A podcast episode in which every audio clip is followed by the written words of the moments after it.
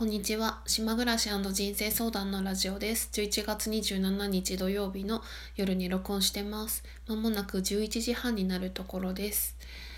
えー今日はですね、まあ今日感じたことと、あとは昨日母親のインスタグラムを見た話をしたんですけど、まあそれに付随するお母さんの思い出の話と、あとは前回話しきれなかったあの職場にいると安心する人の話の3本立て話せるかな？でやってみようと思います。えっ、と今日感じたことなんですけど今日はねお休みで一日のびのびとゴロゴロしてたんですけどまあ私がね最近よくその買い物の話をしてたわけですからなんか金曜日の夜からね土曜日今日かなにかけてなんかいっぱい宅配便が届いてるものをこう箱から開けて所定の位置に置いていくっていうのが結構ね好きなんですよね。でそうやってねあの部屋の掃除は嫌いなんだけど片付けは結構好きで物をあのそれぞれの場所に配置するっていうのは結構好きなんですよ。まあ、その代わりあの雑巾がけとか掃除機とかそういう掃除は好きじゃないんですよ。そんなことをしていてで今日はねあの NHK の「SONGS」っていう番組あるじゃないですか。あれに宮本浩次さんエレファントカシマシのが最近出てた回があって録画してたんですよね。でそれをさっき見てでなんか私ねまあ秋冬は鼻声だって言ってるんですけどなんか今日いつもよりはね声が出てるんじゃないかなって最近の中ではって思ったんだけどちょっとさっきね歌を歌ってたんですよ部屋の中で。でそれなんでかっていうとその私エレカシの宮本さんがねファンというわけではないんですけどあの好きで一回だけ昔ねコンサートに行ったことがあるんですよね宮城県民会館の。で私はね宮本さんのことが男性としてタイプなんですよね。すごいかっこいいと思う。もう顔もかっこいいしあのファッションものジャケット白シャツと黒いジャケットとかのファッションも好きだしうんまあ全部好きですよね。あの訳がわからない感じとか掛け軸が好きとかさなんか古い地図見るの好きとかそういうの男も好きだし。で久しぶりに宮本さんのこと今日見て55歳になったみたいですけどまあそのかっこよさが衰えないというかどんどんかっこよくなっていくなと思って。ここがさまあ私女性目線で言うからかもしれないけど女性と男性の違いっていうか男の人の場合って私まあおじさんが好きだからかもしれないんだけど本当男の人ってどんどんかっこよくなっていく。まあ人人によるんですけどね。あのどんどんかっこよくなっていくなって思って。でなかなかさ女性の場合ってそのその50代になった時の方が30代よりも良かったっていう人って少ないと思うんですよ。まあ男から見たらまた違う意見があるのかもしれないけど私はその男性と女性の違いっていうとこでなんかそういうの思っちゃうんですけどでねあの本当にもう目がキラキラしてて宮本さんが目黒目がツヤっとしてて私は宮本さんの色気がいいなと思うんですけどで黒髪に白髪が混じってるんだけどそれもまたね素敵なんですよね。本当にこの人の魅力は年を取れば取るほどかっこよくなる人だなって今日思いました。でなんかその最近なのかしかなあの日本の昭和の女性の歌手のカバーをしてたらしくってそれもまたいいんですよね。あの異邦人とか木綿のハンカチーフとかそういうのをカバーしたりしてたみたいでなかなかその男性の曲を女性が歌うっていうパターンはよくあるような気がするんだけどその逆パターンっていうのは珍しいなと思ってそれもすごく素敵で。で私それ見てたらなんか日本の歌謡曲歌いたくなって一人で iPad 見てあのまさにその異邦人とかその吉幾三の「酒よ」とかあとはいろいろそういうの一人で歌ったりしてたんでさっき。まあそんなことをしてたわけで。でねまああとはいつもの私のよなんていうの？深い話っていうかあのよくこういう話してるけど今日昼寝してて寝てる時にちょっと最近気になってたことが夢の中に出てきてあで自分の本心に気づいたというかあやっぱりなって思ったことがあったんですよ。ちょっと最近仕事の関係でとある方とこうメールのやり取りをしてうん、ちょっともやっとしたんですよね私はそのメールをもらってな何もさ誰も悪くないんだけどもやっとしちゃってあとはそれに付随するこれからあんなことしなきゃいけないなみたいな仕事のことでしかも自分が全てやりたくて企画した仕事なのに全てなんかなんとなくモヤモヤするなってのがあってそれが夢に出てきちゃったからあやっぱり私は嫌だったんだっていうかモヤモヤしてるんだなってストレスに思ってるんだなって気づいてやめようって思ったんですよもう。やめようって思ってやめようっていうのはやり方変えようっていうかうん、やりたくないことしなくていいし気が進まないことやる必要ないしって自分に言い聞かせてまあいちいちそんなことしないとやっぱり自分の感情ってつい後回しにしちゃうっていうのはね本当に気をつけないとねいくらでもあると思うんですよね人と関わっててると。で本当にそのメールのやり取りの件はそのメールを私が受容してしまうと受容というのは行動の意味じゃなくて自分の気持ちの中でそのメールを受け取ってしまうと私の価値が下がると思ったんですよね。でそれがそれは良くないなと思ってだからといってそのメールをくれた人に何か言うとかそういうことではなくてただ単に自分の中でこれは私は受け取らないっていうことを決めるっていうかちょっと具体的なことを今伝えてないままに話してるので分かりにくいことだとは思うんですけどまあそういう夢の中で自分の本心に気づいたっていうでやっぱり嫌だったっていう嫌なことはしないって思ったっていう話とそうですね。あとはその昨日お母さんのあのインスタグラムも見て泣いたりした話を喋ったんだけどなんかねそれに関連する話で私が火曜日かあ金曜日ですね。金曜日のですね午後にお休みをししてたんだけど3時半ぐらいから2時間ぐらいね昼寝をしてまた また昼寝の話なんで昼寝をしててあの今日の昼寝はこたつで寝てたんだけど金曜日の昼寝はしっかりと眠かったんであのベッドで寝てたのね。そしたらさ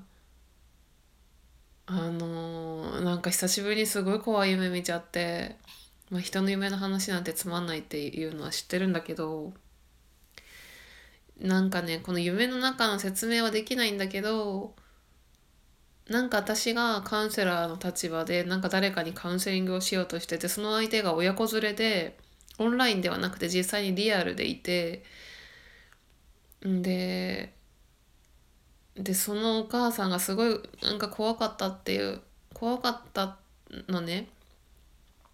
怖かったんです自分が。でそのお母さんはあの娘を置いて娘がそのカウンセリングの対象者だったんですけど夢の中の設定でなんか玄関から出て行ったんですよ。でそれでね私は娘さんに本当はそのなんかメールで この説明がさ夢の話をこう伝えるって難しいよね。ちょっとこれ難しいから簡単に喋るとあの娘さんともやり取りするのがちょっと怖くてで私はその時にその建物の中に自分の母親も一緒にいるっていう設定だったんですよ。で私はなんかドアを開けて「ちょっとお待ちくださいね」みたいなそのお客さんに言ってあのお母さんを探しに行ってお母さんに「あのお母さん私ね今怖いからあのここでいなくならないでここにいててほしい」って言ったのお母さんに。んでどこにも行かないでここであの私あの私の見ててほしいっていうか私のがあのとにかくこれからカウンセリングをするんだけどお母さんもここで待っててほしいってなんかそういうことを訴えかけててでお母さんはなんかさ全然私のことを安心させてくれなくてなんか挙動挙動心っていうかなんかねちゃんと話を聞いてくれなかったんですよ。で私はお母さんにすごく訴えかけたいんだけどだんだん自分の声が出てこなくなっちゃって何か喋りたいんだけど声が出なくてなんかなんて言ったらいいかな具体的こんな感じ叫びたいのに叫べないみたいなことすごい今恐怖があの感じていて誰かに追いかけられたりなんか危ない目に遭いそうなのに声が出なくて助けを求められないみたいなあんなそんな苦しい感じになっちゃってでその苦しいまま目が覚めてあ声が出ないみたいな感じになってなんかそのことを思い出して多分まあ最近の一連のお母さんとの思い出のことを思い出したなんか流れでその夢があったんだなと思ったんだよね。で多分それで私が、まあ、ラジオでその自分のラジオで喋ろうと思ったっていうのもあったんだと思うんだよ。で私がその前回話したお母さんのインスタを見てジェーン・スーさんのドラマを見て涙をした話でなんかなんで泣いたかっていうとね忘れなんかほんと人ってすぐ忘れるなって思うんだけどいろいろ思い出してお母さんのことをなんか私が自分が一番辛かったのって23歳4歳ぐらいの時で仕事に行けなかった時なんですけど公務員の仕事で。その時にあの休職して一回実家であの休んでた時があるんですよ。なんか1週間ぐらいとかですけどね。実家で静養してたことがあって何回かのタイミングで。でその時ねあの桜が咲く時だったんですよね。で私はなんかもともとなんかお母さんと2人でどこかに遊びに行くとか出かけるとか何か一緒にするっていうそういう付き合い方っていうか関係性ではなかったしうんなんだろう。そういう2人で出かけるっていう感じでもないしそんなに喋らないんだけどお母さんが私のことを多分元気にさせようと思ってなんかお弁当作ってお花見しに行こうって言ってでなんだっけ？でも雨が降ってきたのかちょっと忘れちゃったんだけど出かけたんだけど結局車の中で2人でお弁当を食べてお母さんが作った。うんなんかそういうことをしてお母さんが私のことを何て言うかな元気づけようとしてそういうことをしてるっていう。で私も本当は正直行くのめんどくさかったしあんまり親と出かけたりするの好きじゃないんだけどでもお母さんが私にを連れて行きたいんだと思って逆に付き合ったみたいな感覚があったような気がするんですけどまあそういうことって結構でもずっと覚えてるんですよね年を重ねてもね。あれからだってさ15年以上は経ってるわけでしょ？なんかそういうこととか思い出しちゃったんだよね。こうお母さんにいろんないいろいろやってもらったことを思い出したんですよね。私がよく子供の頃のことで覚えてるのは私結構体が弱くてしょっちゅう風邪ひいたりなんかアレルギーの症状とかで病院に通ってた子供でしたけど病院の近くにフレンドールっていうパン屋さんがあってパン屋とケーキ屋さんがあってなんか風邪ひくと必ずその病院との近くにパン屋さんがあるからいつもそこで帰りにパンを買ってもらうのがすごく楽しみで私が好きだったパンは双子ちゃんっていうパンとミルク坊やっていうパンなんですけど それそういうのとかさ覚えてるよね。で風邪ひくとねお母さんが優しくなるんで毛布かけてもらったりとか何でも何て言うのかな例えば欲しいもんゼリー買ってもらったりとかわかんないけど。なんかそういうのも。あとは学校休んで NHK のその E テレ？今でいう教育テレビをずっと見てるっていうのも楽しかったですよね小学校の時。なんかそんなこと思い出したんですよね。そんな感じ。えっ、ー、と3つ目の話なんですけどもこれで15分ぐらいになっちゃったな。3つ目の話はちょっと軽くさらっと終わるかなと思うんですけど最近ねよく会社で会社でや職場で思うことがあってこの人がいるとなんとなく私はうんなんかいないとちょっと寂しいなっていう人がいているとなんとかいるだけで安心するっていう人がいるんですよ。その人はね私ね別にすごい不思議なんだけど全く会話しないんですよ私あの業務上のやり取りの必要がないんで挨拶ぐらいしかしないんですよ。あのすぐ近くにいるんですけど。なんだけどねその人の妙な安心感が私はあってまあその人のことが人として好きなんだろうなって思うんですよね喋らないけどね。でどういうところがいいかっていうとねその人は男性なんですけどあのなんて言ったらいいのかなあの自分にあの嘘がないというか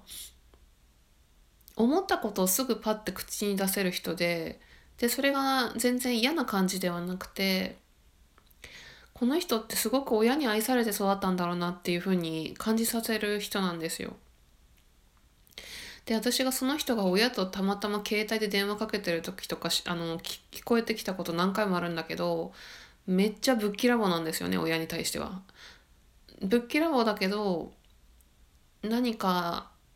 例えば大雨が降ってきたりとかあった時に電話かけたりとかしてる様子も見えて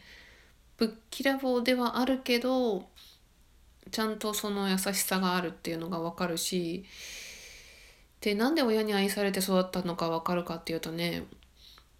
自分が思ったり感じたりしたことをそのまま表現しても大丈夫っていう安心感みたいなのをね めっちゃ大げさに言ってるように聞こえるかもしれないけど感じるんですよその人に。具体的なことで言うとですよあの職場の窓が開いてたり例えば空調がちょっと暑かったり寒かったりした時にその人は「ねえねえ暑くない?」とか「寒くない?」とか「窓を閉めよう」とか「開けよう」とかすぐパッて言える人なんですよ。言えたり上司とかにもちゃんとすぐ思ったこと言えたりでも誰かが何かをそうだねなんか思ったことをすぐパッて言えるっていうのが私はすごくいいなと思って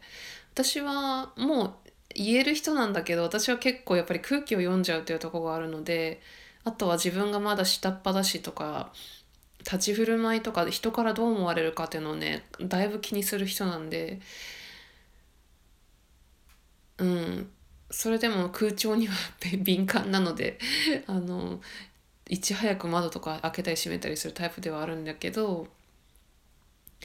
なんかその人が自分はこれをやったらどう思われるんだろうっていうのを感じてないっていうのがすごくわかるんですよその人から。なんだけど全然わがままに振る舞えるわがままに見えるわけではなくって何か人のこともすごくよく見えていて例えば私が何か重いものを持とうとしたりするとあの手伝ってくれるとかそういった本当にぶっきらぼうの中にそういう人に人に優しくすることを全然いとわずそして自分を表現できるっていうのがすごくいいなと思ってでその人がなんとなく休みだとするとあああの人いないなみたいな感じになって思うんだよね。で結構みんなさ空調のこととかさあと上司とのやり取りって結構我慢したりすることが多いのででやっぱりなんか自分に我慢があったりなんか人の目を気にしてる人ってそれがやっぱりね伝わるんだよね外に。まあ伝わるっていうか敏感な人はさキャッチしちゃうねそういうの。そういう感覚で言うとあ逆の逆の話で言うとあ今日あの人休みなんだ みたいな。いないことによって安心するみたいな人も別にね本当は好きとか嫌いとかじゃないんだけどなんとなく安心するっていう人も悪いけどいるんですよね。だからそれがちょっと不思議だなと思って。自分がねやっぱり敏感だからっていうのもあ結構あるんだけどうんでもやっぱりそうやって自分が思ったことをすぐパッて言え言えてでそこに嫌味がなかったりちゃんとこう配慮というか優しさがある人っていうのはやっぱりねあの親子関係が愛着関係が良好だったっていう 背景がね見え見えるっていう風にそんな風に思っちゃいますね。うん、やっぱりこれやったらどう思われるかなとかっていうのってやっぱりもともとはね自分が小さかった頃の家庭環境とか学校とかねそういうのが影響してますからね。まあ最近ラジオがずっと長かったんでもうなんかあの20分過ぎちゃったけどこのぐらいで終わりにししようかな。はい。以上です。聞いてくださってありがとうございました。